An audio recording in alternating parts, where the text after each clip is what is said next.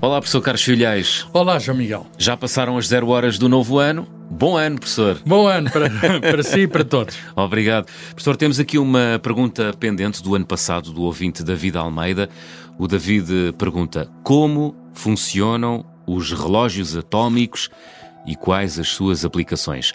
Venha de lá a resposta, professor Carlos Filhais. Bem, o, os relógios atómicos são os dispositivos, são os nossos melhores relógios, são os, os, relógios, os dispositivos que hoje temos para medir melhor o tempo. Um, os relógios atómicos são, por exemplo, usados, para termos ideia, não, não, são usados, digamos aqui, de pulso, não existem relógios atómicos. Nem precisamos dessa precisão, ah. mas são, são usados, por exemplo, a bordo dos satélites que servem para fazer o GPS, uhum. porque aquilo baseia-se em, em, emissão de sinais eletromagnéticos e, e, e, a emissão e a recepção do sinal tem de estar uh, bem sincronizada e, e precisa, precisa de uma grande exatidão do tempo. Não precisamos de muito bons relógios, relógios atómicos para fazer o GPS aqui na Terra, no carro, mas precisamos uh, lá em cima nos satélites. E os satélites levam relógios atómicos a bordo. O que é, uh, então, um, um, relógio atómico? É, é um sistema. Um, que funciona com átomos, o próprio nome indica. Uhum. Átomos de quê? Há, há, de vários tipos, mas os átomos mais comuns são os de Césio, um dos isótopos do Césio, que é o 133.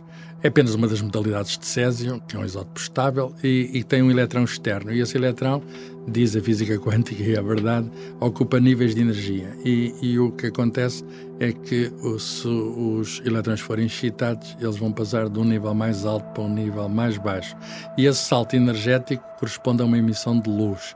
Essa luz não é visível, é uma luz do domínio das microondas. Portanto, o mesmo tipo de luz que nós usamos aqui para os nossos telemóveis ou que, uhum. ou que usamos nos fornos de microondas, usa-se as microondas, ou nos radares, por exemplo, uhum. dos aviões, uhum. usa-se as microondas para várias aplicações. Também já falámos de microondas uh, no programa anterior. Exatamente. Portanto, esses relógios atómicos funcionam com radiação de microondas. Portanto, uhum. transições de eletrões em átomos de césio, que estão num sistema que ocupa um certo tamanho, não é um sistema pequeno, ocupa um certo tamanho, e esse gás de átomos de césio, há transições uh, de um nível mais alto para um nível mais baixo. E esse sinal tem uma frequência muito precisa, uma frequência de domínios maiores ah. muito precisa. E o que é uma frequência? Uma frequência é o inverso de um tempo.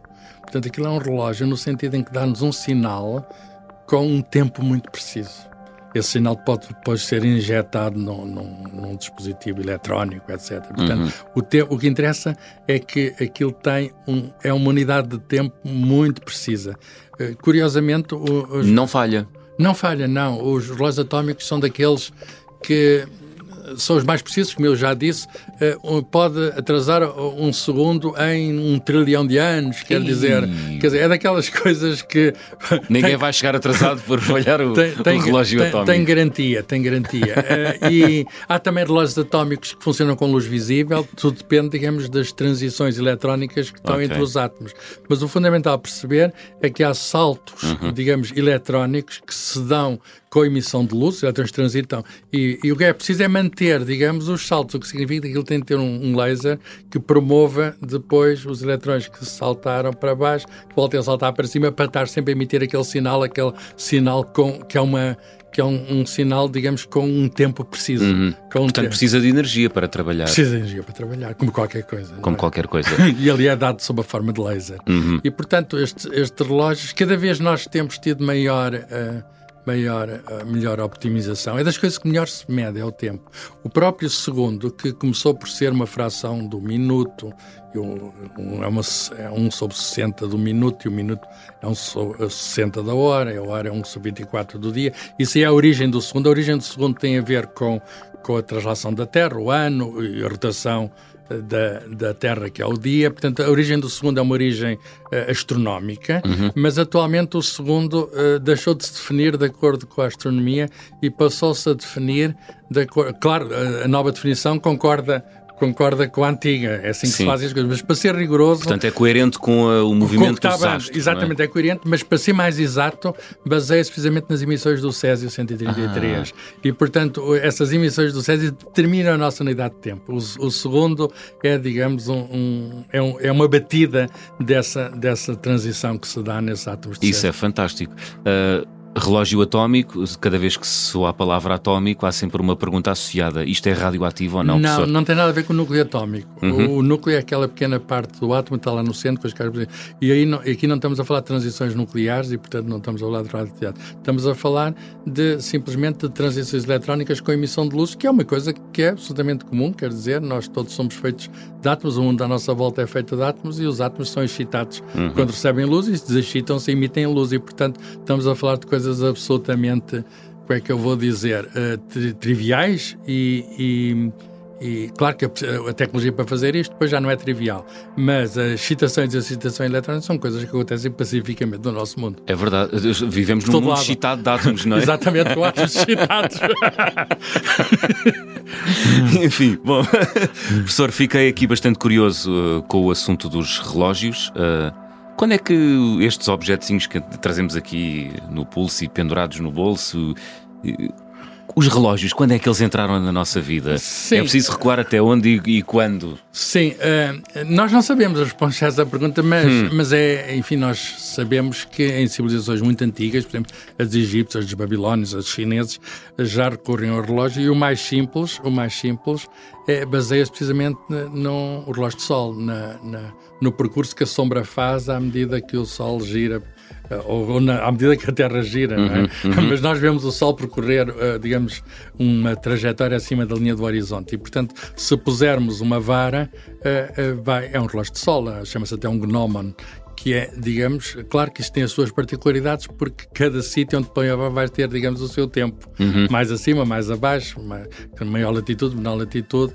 e portanto não há, digamos, aí uma, uma uniformização. Mas esses relógios são antigos, tal como são antigos, muito antigos, os relógios, digamos, para medir tempos mais curtos, que são relógios em qualquer coisa flua.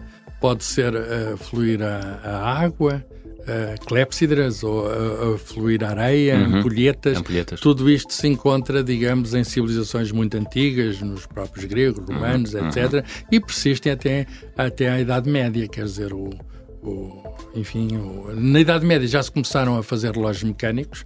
Põe um dispositivo qualquer, por exemplo, com pesos que fazem girar qualquer coisa, a ação dos pesos e já qualquer coisa, se fizerem isto bem, uma roda, uh, digamos, uma engrenagem. Uh, já no na século XIII já começam a aparecer relógios de igreja, muito uhum, curioso, uhum. mecânicos. Uhum. As horas ficam alto na torre das igrejas para se poder ver. Uh, e alguns desses relógios de igreja ainda hoje são famosos. Por exemplo, estou-me lembrando daquele relógio de Praga que atrai tantos turistas. E, e, em São Marcos, em Veneza, hum. etc. E, e, mas, de qualquer modo, foi preciso chegarmos ao século XVII para termos um relógios mais práticos. Foi até uh, o próprio Galileu, um dos pais da, da física, que uma das primeiras descobertas dele tem a ver com o pêndulo, a lei do pêndulo. Ele descobriu, dizem que estava numa igreja e viu, uh, digamos, um candelabro pendurado e estava a abanar. Uhum. E ele reparou que se as oscilações fossem pequenas, aquele movimento era muito regular e sempre o mesmo e, portanto, eh, ele aí tinha uma base. O tic-tac. O tic-tac tinha uma base ah. para fazer um relógio que depois foi feito, não por ele, mas por outros, um relógio de pêndulo. E, portanto, num, num fenómeno, digamos, que tem a ver também com o abanar de um peso. Uhum. Uh, e, e, a seguir foi-se desenvolvendo que, cronómetros, que, quer dizer, relógios cada vez mais precisos, quer dizer, cronómetros. Uh, falei há pouco da, da latitude, mas uh, a longitude no tempo, digamos, das viagens de descoberta, não se sabia se estava, digamos, mais para oeste ou mais para este. Sabia-se pelas estrelas, estava mais para cima ou mais para baixo, mas não para as pés. E a primeira viagem em que já foi no século XVIII, em que se percebeu a longitude, foi de Inglaterra para Lisboa e, e, a solução estava num cronómetro, na utilização de um bom relógio mecânico que resistisse uhum. aos abanares que se dão sempre no alto mar. E, portanto, todo este processo é um processo digamos, realmente tecnológico, imparável. O primeiro relógio de pulso uh, é usado já no século XIX. Para responder a uma necessidade básica, que é o, saber contar o tempo. O, saber o tempo, tempo. Contar e, o tempo, não é? E, João Miguel, no final do século XIX começa a ser necessário uniformizar o tempo uhum. por causa das viagens de, de comboio que, e os telégrafos e tudo isso, os meios de comunicação uh, começaram, digamos, a ser internacionais uh, e começaram a haver convenções sobre uh, convenções sobre, sobre o tempo, sobre as medidas de tempo e etc. E chegamos ao, ao, ao, século XX com medidas de tempo bastante precisas. Hoje os relógios que usamos no pulso são relógios. Eu já não uso, uso olho para o telemóvel. Mas... Pois é, é verdade. mas, mas são é um... relógios de quartzo. Hum. São relógios de quartzo que é um fenómeno. Pois é, eu queria perguntar-lhe isso. Antes, antes de ir aos relógios de quartzo, quando é que se vulgarizou o relógio de pulso, professor? Bem, o protótipo apareceu ainda não havia relógio de quartzo. Hum, Era um isso. relógio de mecânico miniaturizado que foi usado no século XIX. Tinha que mas, corda, mas é? depois o relógio de quartzo permitiu uh, grande precisão num, num, espaço muito pequeno e isso a partir dos anos 20, 30 do século XX. Okay. E portanto há cerca de 100 anos que começa a haver relógios de pulso, hum. uh, não apenas, uh, digamos, para as pessoas mais ricas, mas começou a ser progressivamente acessível a todos. O, o relógio de quartzo é o quê? Um... Isso é o quê? O relógio Sim, de quartzo? Olha, foi, foi, foi descoberto um fenómeno uh, chamado piezoeletricidade por o Pierre Curie, que foi o marido da Madame Curie. Já falámos também aqui da Madame Curie. Uhum. E no final, precisamente do século XIX, 1899, ele, ele percebeu-se que uh, se houvesse uma deformação de, de, um certo material, neste caso o quartzo é um bom material, nem todos os materiais têm este efeito piezoelétrico. Uh, mas se houver uma compressão, ele vai desenvolver uma tensão elétrica e vice-versa. Uma tensão elétrica faz desenvolver uma compressão. E, portanto, no fundo, trata-se de uma maneira de converter uma, um, um, movimento num sinal elétrico. E, e o quartzo, é, que é um, um, digamos, um material muito comum uhum. e, e, fácil, eh, faz isso com uma Às vezes até se encontra aí nos, sim, nos sim, quintais, não é? Exatamente. O quartzo, Cristais de quartzo. Exatamente. E esse quartzo presta-se muito bem. Basta um pequeno cristal, muito pequenino de quartzo, para poder aplicar a tensão elétrica e ele responde, digamos, com batimento.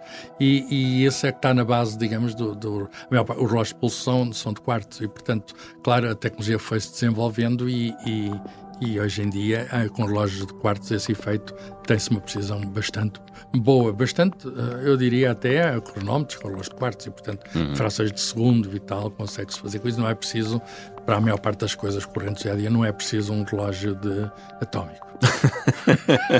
Professor Carlos Filhais, não temos mais tempo. não diga. Teve a medir com que relógio? Eh, com, que, com, o relógio do computador. Não foi atómico. Não, não, não, não. espero, que este, espero que este tenha boa precisão. Bom, agradecer ao ouvinte David Almeida pela pergunta que nos endereçou através do e-mail ouvinte.observador.pt. Uma vez mais, professor, bom ano. Bom ano para si e para todos. E bom ano também para os nossos ouvintes. Até para a semana.